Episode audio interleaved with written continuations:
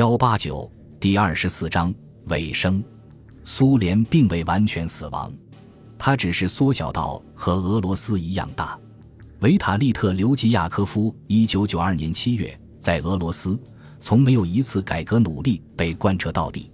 鲍里斯·叶利钦不实行改革，俄罗斯就不具备帝国的力量；实行改革，俄罗斯就失去了帝国的愿望。小杰克·马特洛克一九九五年，正如戈尔巴乔夫所预言的，独立国家联合体作为一体化机构或者协调机构是无效的。至少在其最初四年如此，那些留待以后谈判解决的问题，不是仍未达成一致意见，就是达成的条件过于笼统，仍需继续争论。即使达成了一致意见，也没有任何强制措施。所以，独联体不过是为其成员国及其政府首脑定期开会的一种安排。他们的确举行了会议，但他们回去后通常继续去做他们该做的事情。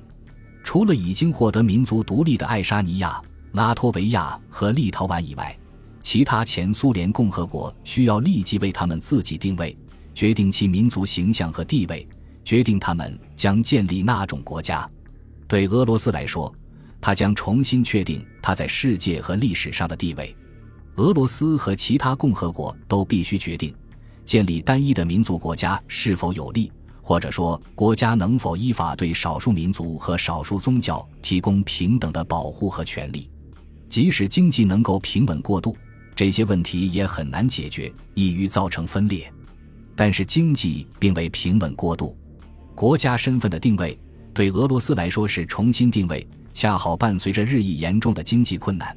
这种情况提供了进行蛊惑宣传的炮弹和避免做出向必要的市场经济转轨的艰难决定的借口。在中亚、白俄罗斯和乌克兰，经济仍然为共产党的官僚所控制。虽然共产党已经正式取消或者更改了名称，官僚机构的腐败却从未消除过。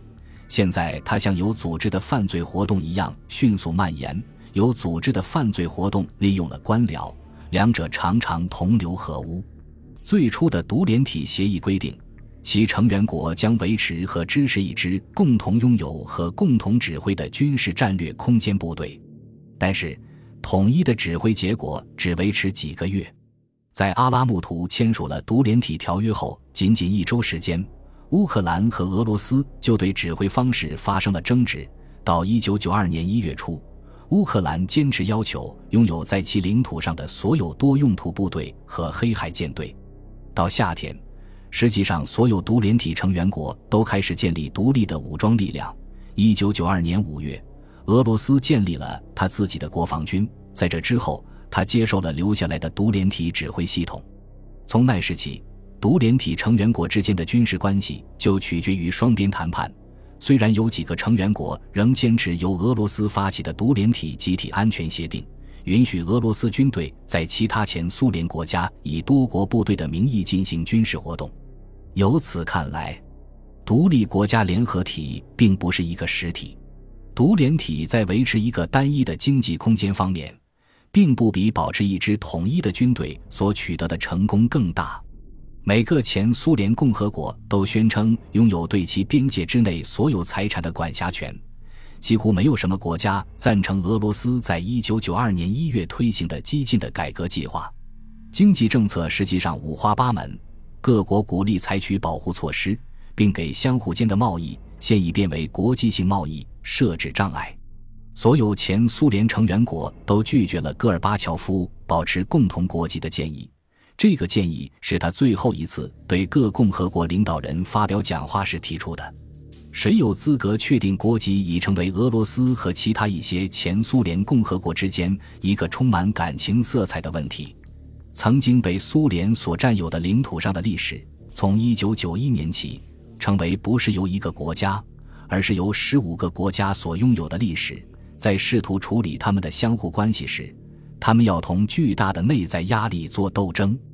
一九九五年，在苏联解体四年之后，独立国家联合体仍然只是个概念。在未来的某个时候，其成员国似乎很有可能让它成为实体。但是，如果发生这样的事情，很可能需要几年时间，采取渐进的步骤，因为真正的行动还不存在。